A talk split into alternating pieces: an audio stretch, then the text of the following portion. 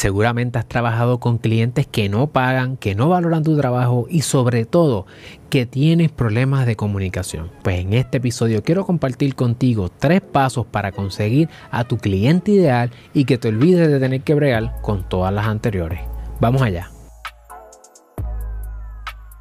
Saludos familia, yo soy el licenciado Alexiomar Rodríguez y mi misión es ayudarte a establecer, crecer y proteger tu negocio. Por eso en este canal hablamos sobre empresarismo y los martes en particular hablamos sobre empresarismo en la industria legal. Sin embargo, este episodio yo creo que va a tener eh, un impacto positivo sobre tu negocio independientemente en la industria en la que te encuentres. Si es la primera vez que nos conocemos y estás en YouTube, asegúrate de darle like al video, suscribirte a nuestro canal y darle a la campana para que no te pierdas ni un solo episodio. Y si nos estás escuchando en formato podcast, síguenos y ve a Apple Podcast y déjanos un review con 5 estrellas allí que lo vamos a leer en los próximos episodios. Cuando hablamos de negocio y hablamos del modelo de negocio, una de las cosas que tenemos que hablar es de la propuesta de valor. Necesariamente la propuesta de valor es la piedra angular de tu modelo de negocio.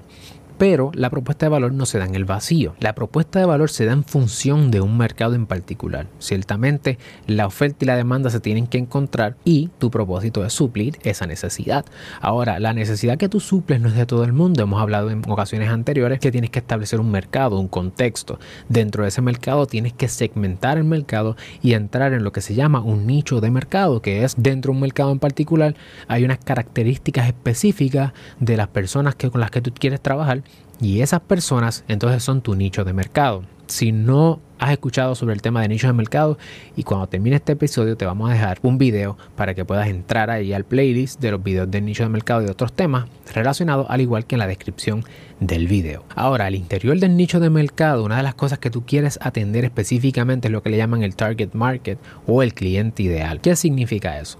Pues mira, el cliente ideal es esa persona que cuando tú piensas, mira, yo quiero mi cliente perfecto, tiene estas características. Esa persona tú tienes que definirla hoy Independientemente si tú tienes un segmento de mercado o varios segmentos de mercado, esa persona tenemos que incluirla y definirla para poder hablarle específicamente a ella a través de nuestros distintos esfuerzos de mercadeo, como lo son la creación de contenido. Y en este episodio quiero compartir contigo tres pasos que puedes tomar para tú crear tu perfil del cliente ideal con las herramientas que tienen ya las plataformas de redes sociales. Así que no tienes que invertir demasiado tiempo, demasiados recursos. Solamente vas a mirar ahora los datos que tienen tus plataformas de redes sociales o los datos que a lo mejor tú conoces de las personas con las que tú trabajas y empiezas a poder definir entre tus clientes, entre las personas que te siguen, quizás algunos elementos que llaman a la atención a tu ojo y dice, ok, me gusta trabajar con esta persona, con esta persona y con esta persona y qué cosas tienen en común. Lo primero que debes considerar es la demografía. Si estás en Instagram, si estás en Facebook, si estás en LinkedIn, tu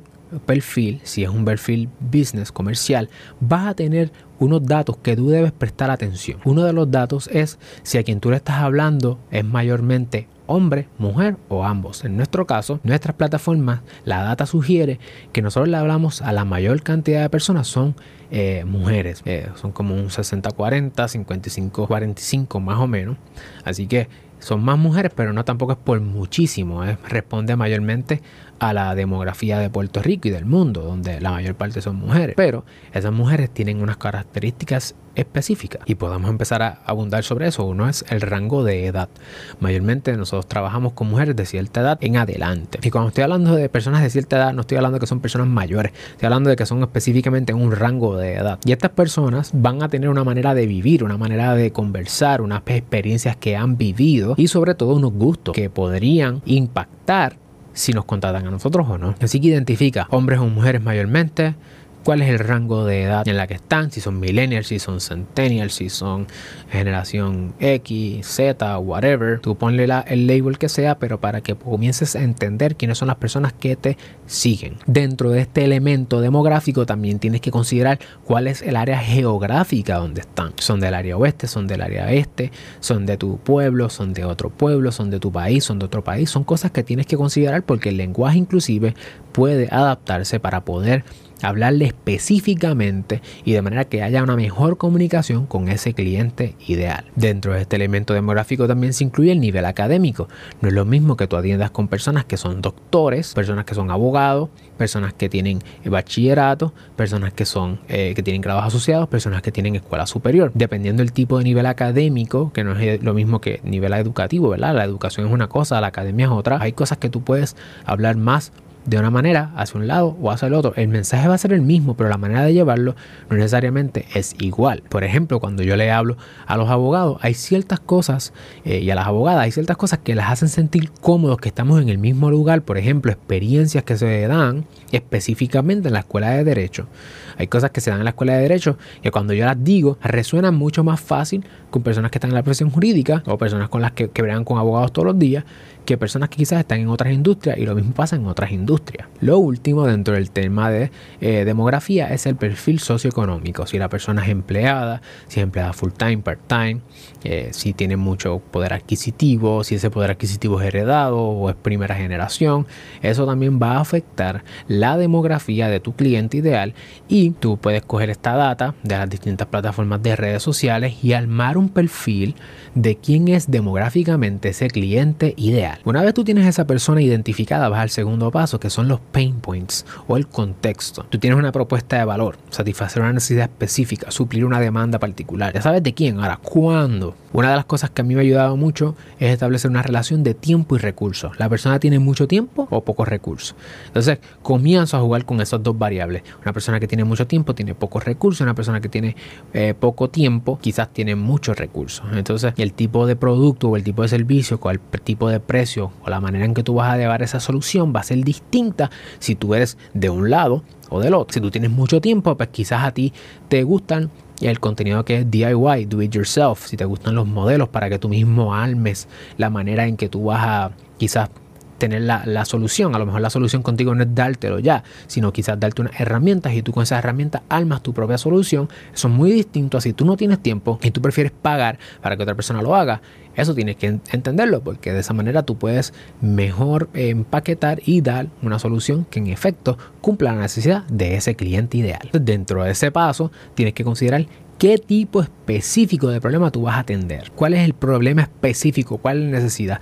Muchas veces se piensa que a lo mejor el problema en el caso de lo, legal, la persona necesita un contrato. No necesariamente la persona necesita un contrato. Pregúntate por qué. ¿Por qué la persona necesita un contrato? Bueno, la persona necesita un contrato porque necesita tener seguridad de que va a haber una transacción. ¿Por qué necesita tener seguridad de esa transacción? Bueno, porque con esa seguridad de transacción la persona está considerando la posibilidad del riesgo de que qué pasa si la otra persona no cumple y eso le da ansiedad. Así que verdaderamente el contrato no es lo que la persona necesita. El contrato es una herramienta para llevar algo más allá, que es llevar paz, seguridad o elevar la probabilidad de, que las cosas se van a cumplir. Quizá la persona quiere tener previsibilidad. Ya eso cambia la mentalidad.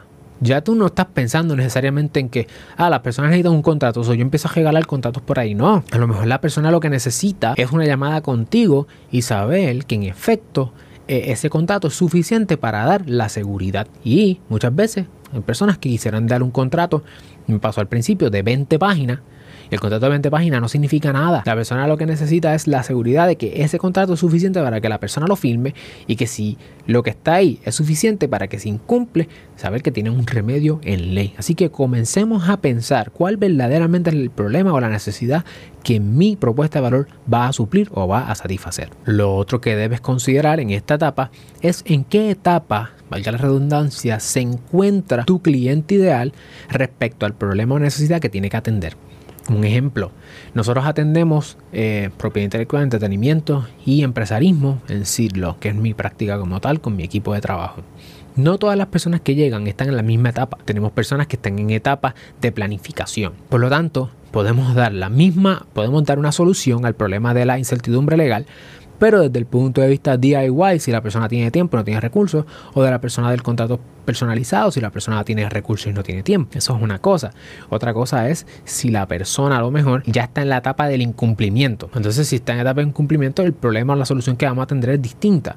Y tenemos que entender eso también. Así que te invito a que consideres en qué distintos momentos en el tiempo atendiendo la situación legal o, el problema o la necesidad que tú atiendes, se encuentra ese cliente ideal. De esa manera tú tienes un contexto de cuál es el problema que tú vas a atender específicamente y puedes personalizar o puedes mejor atender la necesidad de tu cliente de manera que la persona pueda entender el valor que tú estás añadiéndole a su negocio o a su vida o lo que sea que tú estés atendiendo. Ahora vamos a ir al tercer paso, pero antes quiero pedirte que si estás en YouTube le des like y te suscribas a nuestro canal de YouTube y de paso que vayas a la sección de comentarios y escribas sí si ya tú sabes quién es tu cliente ideal o escribas que no si no sabes quién es tu cliente ideal. Y si estás en formato podcast, te invito a que le tires un screenshot y me tagues en Instagram Alexiomar Rodríguez, que quiero agradecerte personalmente. Finalmente, cuando tú tienes a tu cliente ideal y sabes cuál es su perfil demográfico, cuál es su contexto, cuáles son los pain points que tú vas a atender, tú puedes también colocar a tu cliente ideal en ¿Dónde es que está? Precisamente físico-espacial, quiero decir. ¿Está online o está offline? ¿Está en el Internet o no está en el Internet? En esta etapa, lo más seguro está en el Internet porque gracias a la pandemia o dada la pandemia, todo el mundo ha tenido que emigrar a la nube y todo el mundo está en las redes sociales de alguna forma u otra. Pero no todo el mundo está en todas las plataformas. Y tienes que asegurarte de saber en qué plataforma transita tu cliente ideal para que tú puedas enfocar tus esfuerzos de creación de contenido que hemos hablado en episodios anteriores en esas plataformas para que ese cliente ideal te escuche, eventualmente tú puedas lograr la venta. Así que si está en Instagram, si está en Facebook, si está en Twitter, si está en TikTok, si está en LinkedIn, si está en YouTube, si es un, escucha de podcast, dependiendo de dónde esté, tú vas a poder identificar dónde es que tú debes eh, invertir más tu dinero de mercadeo si alguno o tu tiempo y esfuerzo en la creación de contenido. Con esto ya tienes tres pasos sencillos que si tú estás en las plataformas puedes entrar a los insights de tu plataforma y allí vas a ver mucha de esta información y tú puedes tener una mejor idea de cómo eh, personalizar tus esfuerzos de creación de contenido para que puedas hablarle a tu cliente ideal y puedas generar más clientes desde hoy. Nos vemos en la próxima.